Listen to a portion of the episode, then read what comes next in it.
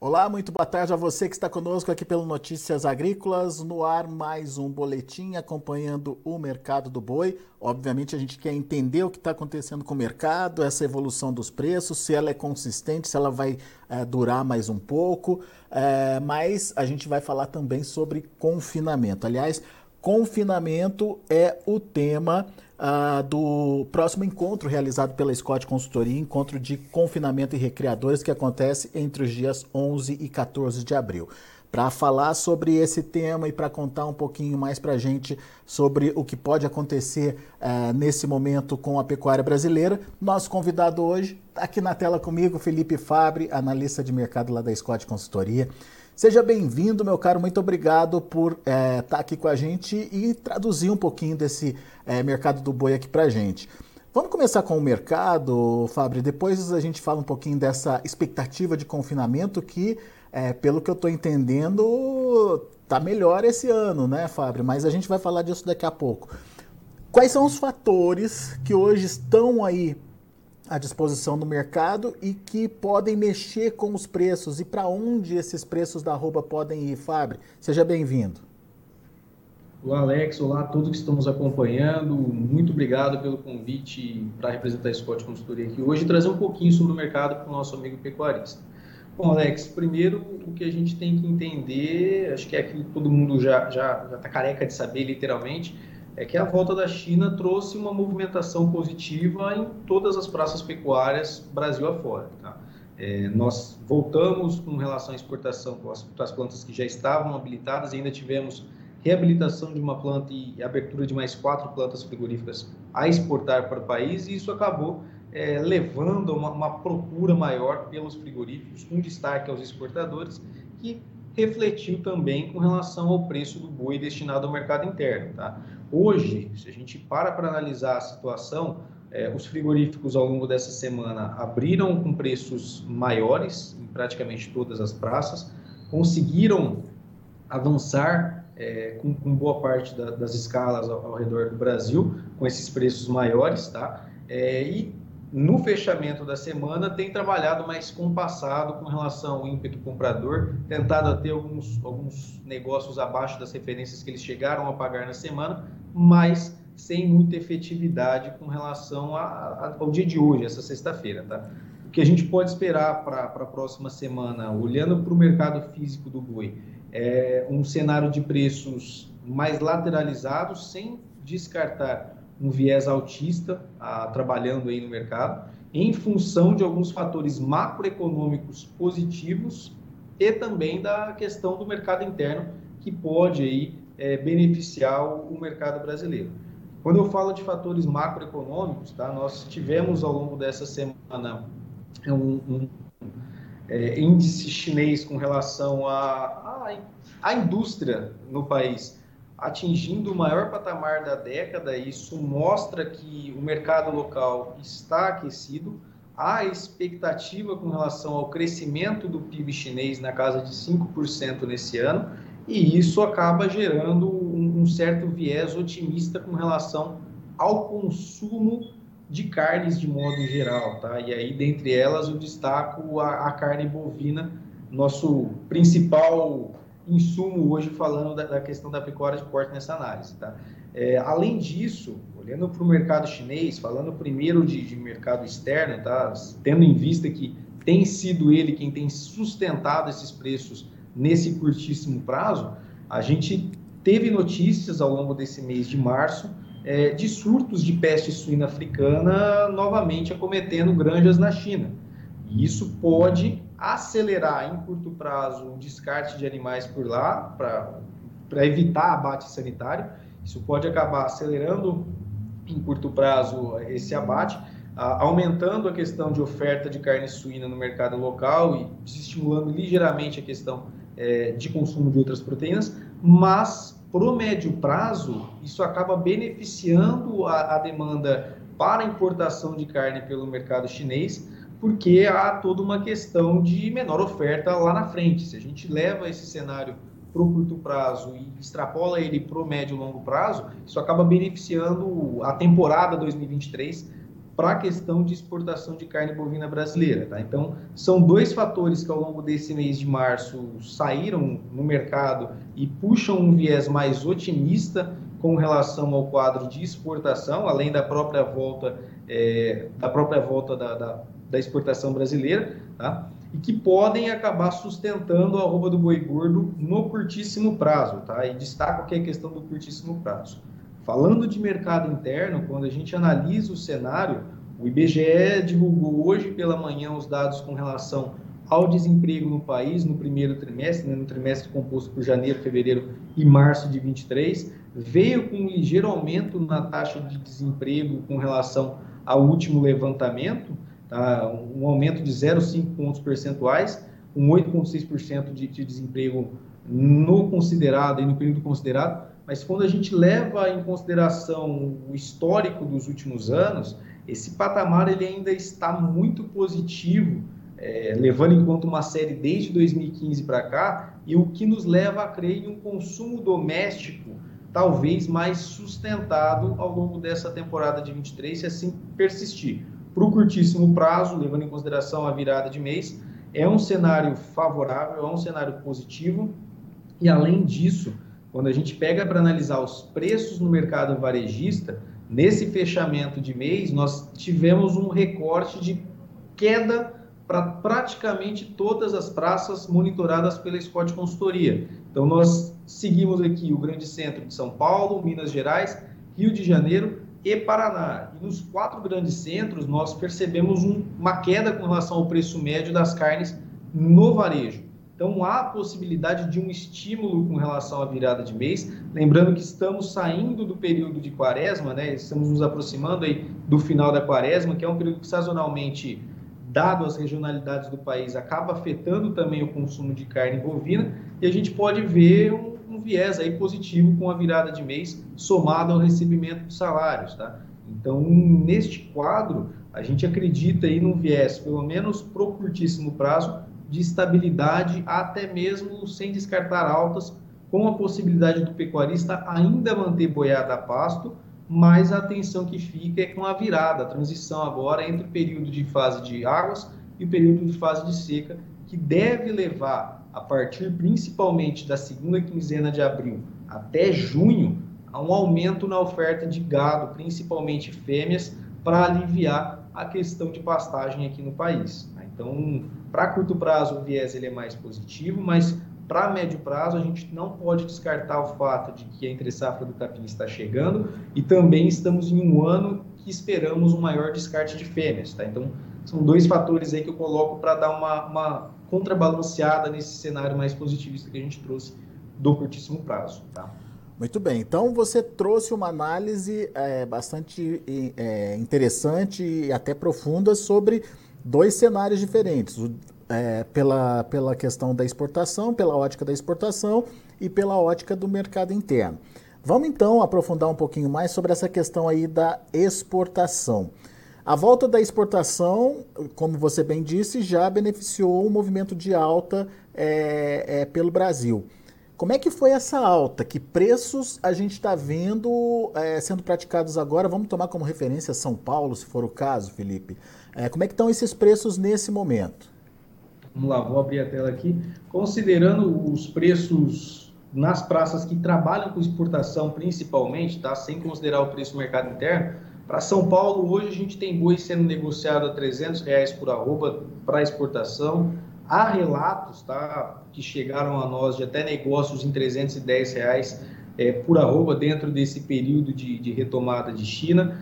É, em Mato Grosso, nós temos um boi negociado a 270 reais, e no Mato Grosso do Sul, 275 reais. Essas três praças hoje estão com referências acima é, do pré-embargo, então estão com preços maiores do que antes do, da China sair do mercado, e as demais praças têm trabalhado com preços já próximos é, ou até mesmo iguais com relação ao embargo. Tá? Em Goiás, a referência hoje para o boi China, 270 reais. No Pará, a gente trabalha hoje com 250 reais para um gado para exportação. Em Minas Gerais, 280 reais. Em Rondônia, 240.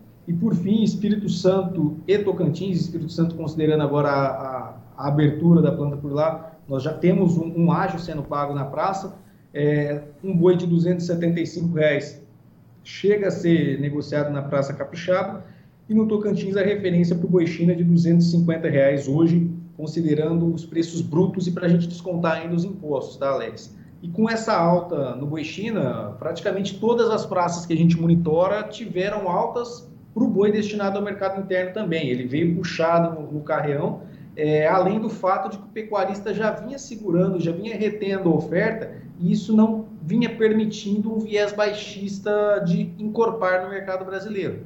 A baixa ela ocorreu só no primeiro momento do embargo, e depois daquilo, o, o viés ele foi de estabilidade é, com relação às cotações nas principais praças, com o pecuarista conseguindo segurar o animal com o custo de, de levar esse animal um pouco mais em conta. Diferente quando a gente fala de um animal confinado para um animal entregue aí em sistema de pastagem. Né? Boa, Felipe. Uh, eu entendi também que a gente tem um cenário muito favorável para um aumento de demanda chinesa. Você falou é, do PIB, você falou do, do, da, da, do melhor patamar da década, daquele índice é, de otimismo PMI, lá né? da, das indústrias.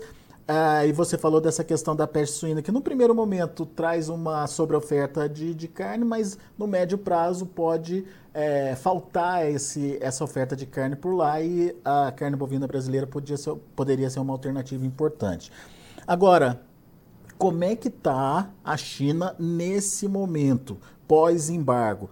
Ela está mostrando para que veio, ela já tem é, buscado aí a, a carne brasileira como alternativa e de alguma forma isso já mudou a precificação, ajuda a mudar a precificação da carne brasileira no mercado internacional? Ou por enquanto a China está testando, entendendo o mercado, enfim, é, querendo saber o que pode acontecer, Felipe? O que está acontecendo nesse momento?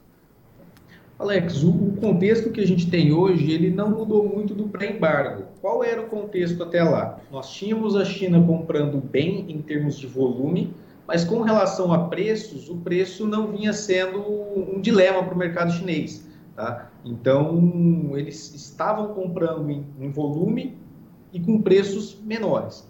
Com essa volta de China, o que chegou para nós de relatos foram preços ligeiramente acima com relação a carne bovina exportada entre 100 a 200 dólares aí a, a, mais do que eles vinham pagando antes, mas a indústria esperava que eles pudessem voltar pagando até mesmo mais uhum. com relação ao que, o que eles saíram aí do, do mercado nesse período. Eles estão tá? tentando e não o... inflacionar o preço então, Felipe. Exatamente. E aí um outro fator que também tem que ser colocado na, na, ponta da conta aqui é a questão cambial que a gente tem vivido nos últimos dias, principalmente, um viés de baixa com relação é. à moeda norte-americana, chegando próximo ao patamar dos cinco reais aí que há algum tempo a gente não via, e isso acaba levando a, a uma questão de piora com relação a, ao pessoal que trabalha com o frigorífico, tá? com a indústria frigorífica que faz a exportação.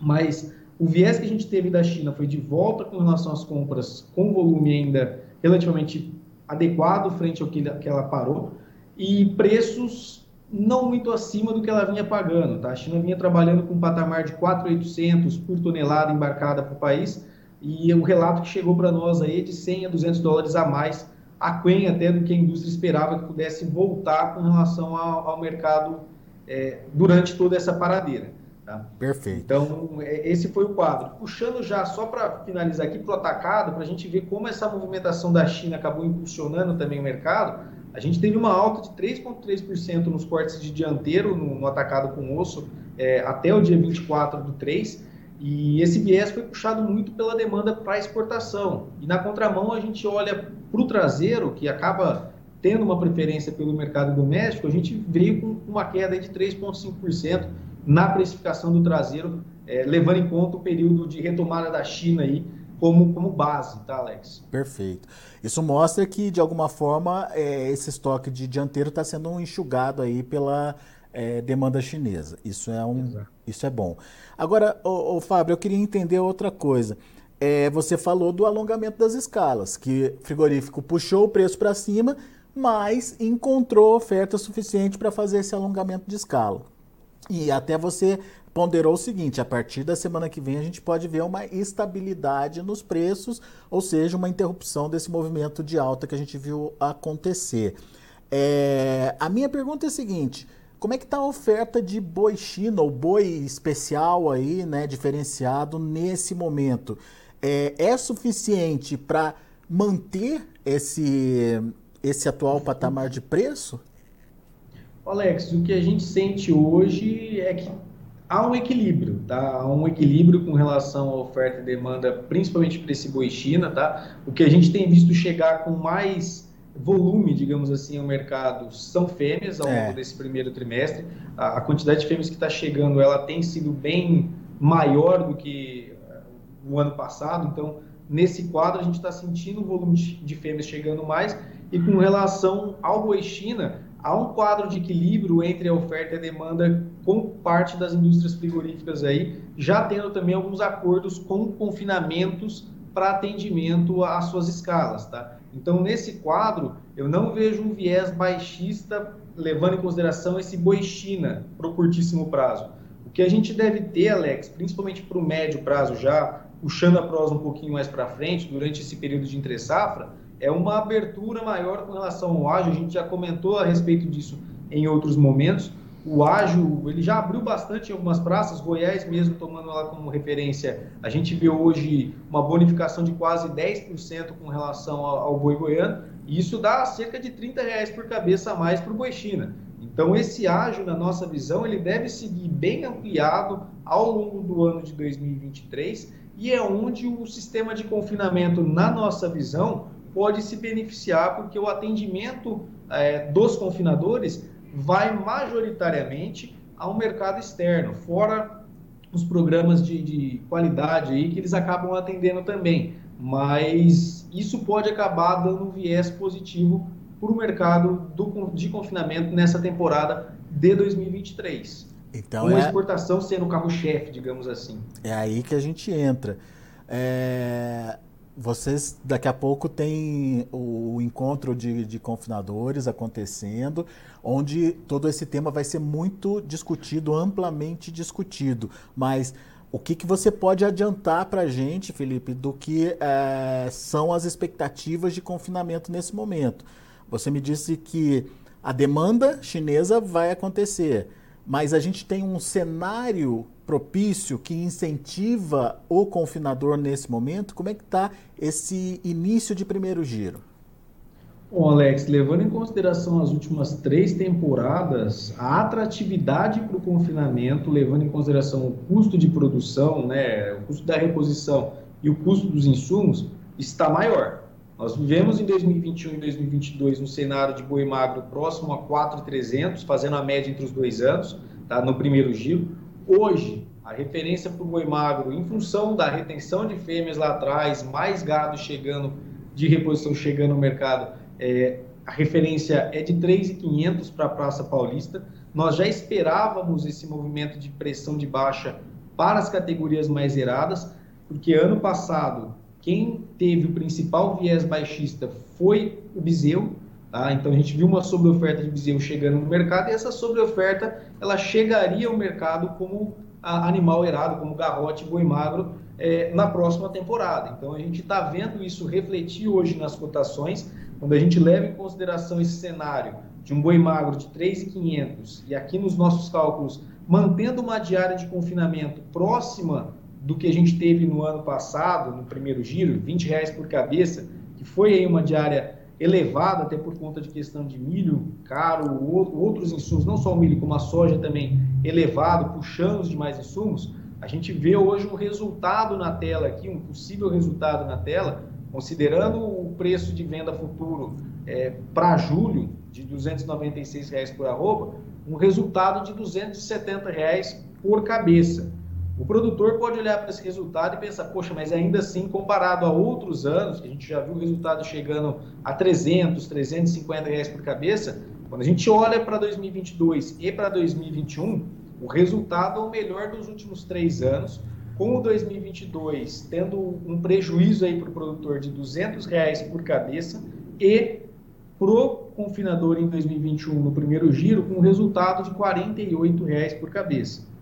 O adendo que eu faço aqui, esse custo de diária de 20 reais, é, eu estou extrapolando ele com os custos do ano passado. Ele pode ser menor em função de uma série de fatores. Nós temos uma super safra hoje de milho chegando no Brasil, soja com uma super safra chegando no Brasil, e isso acaba pressionando para baixo os preços dos outros insumos também ligados ao confinamento.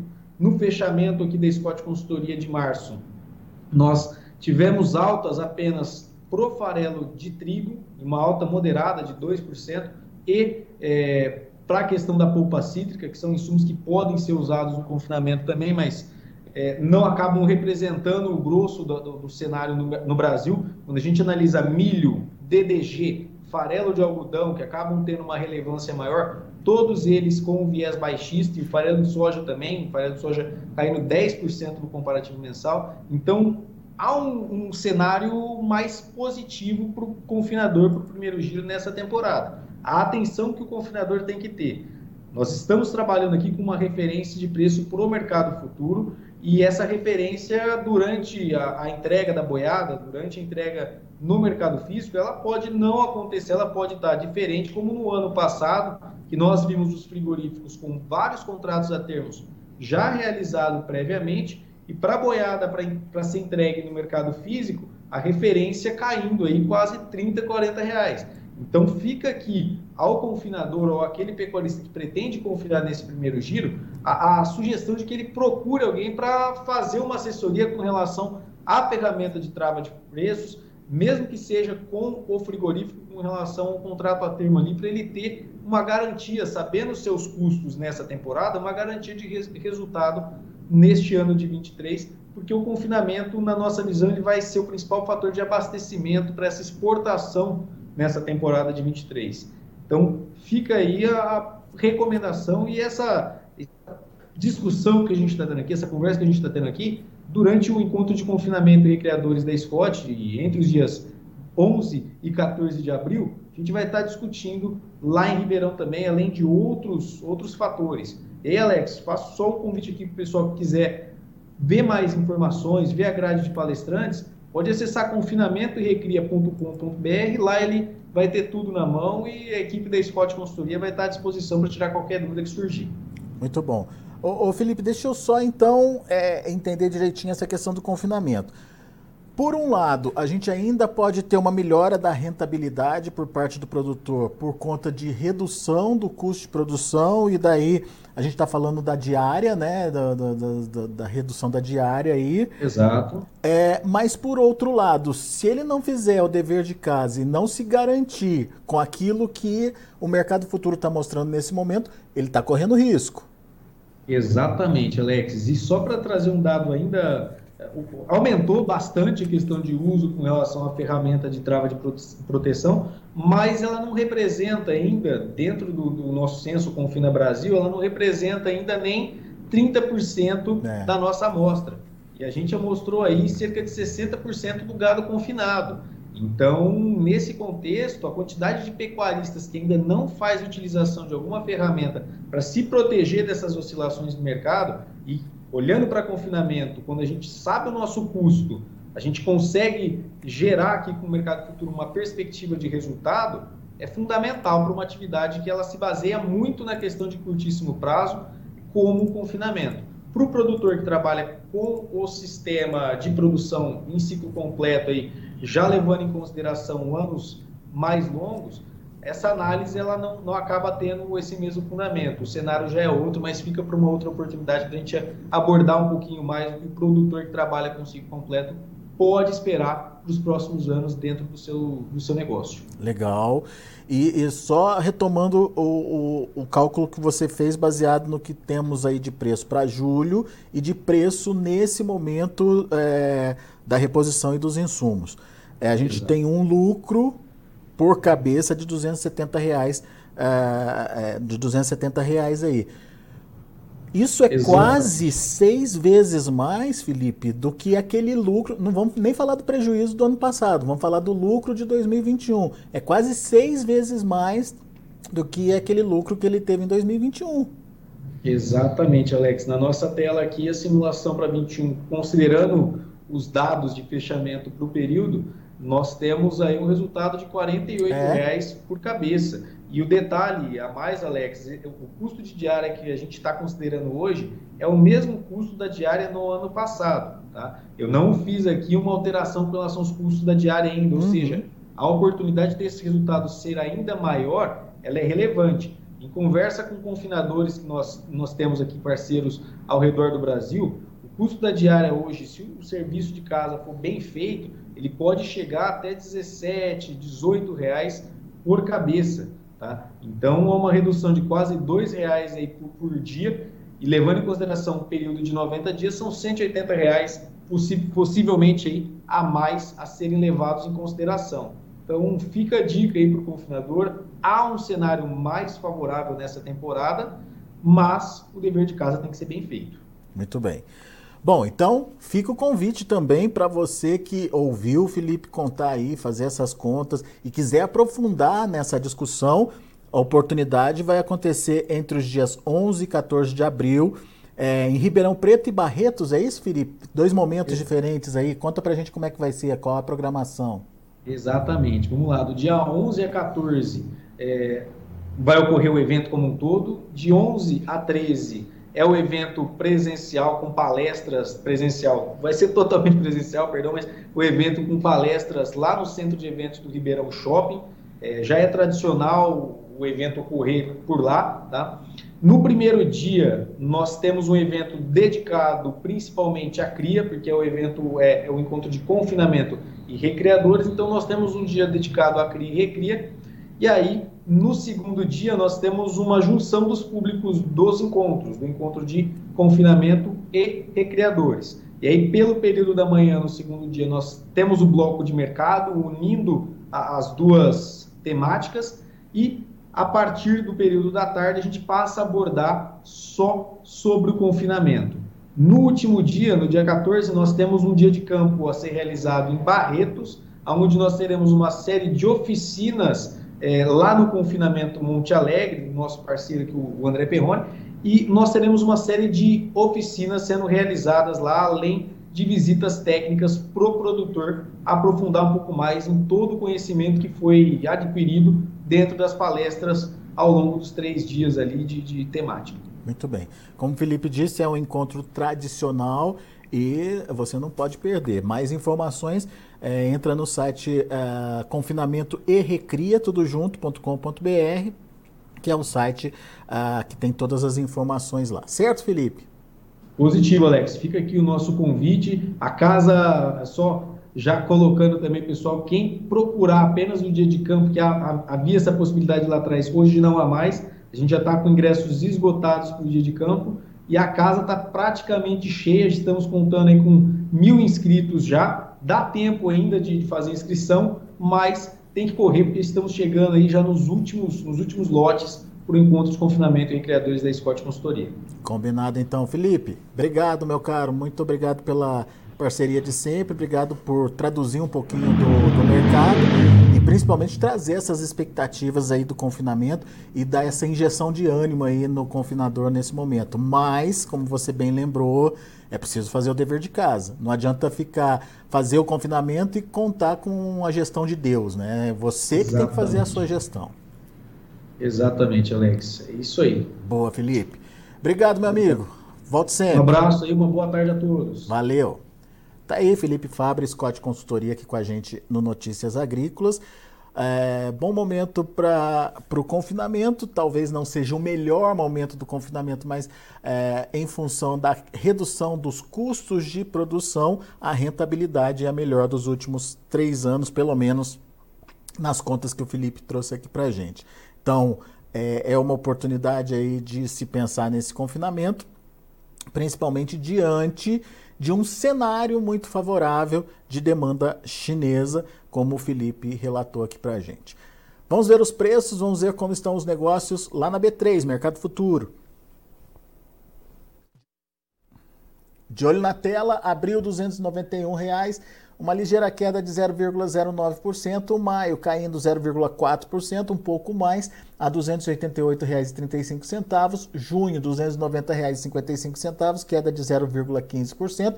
E olha aí o que, que o Felipe falou, prestar atenção nesse movimento de, de queda, né? Nesse momento, o, a conta ainda fecha, mas olha a pressão em cima de julho aí, 1,39% de queda a R$ 291,80. Ou seja, essa dinâmica ela pode variar aí ao longo dos próximos meses. Ah, no entanto, se você faz as contas e percebe que esses 290 reais é favorável para o confinamento, te dá algum lucro, não custa fazer é, o travamento aí dessa posição. O indicador CPEA fechou o dia de ontem a R$ 295,10, com queda de 0,22%. São os números de hoje do mercado do boi. A gente vai ficando por aqui. É, agradeço muito a sua atenção e audiência.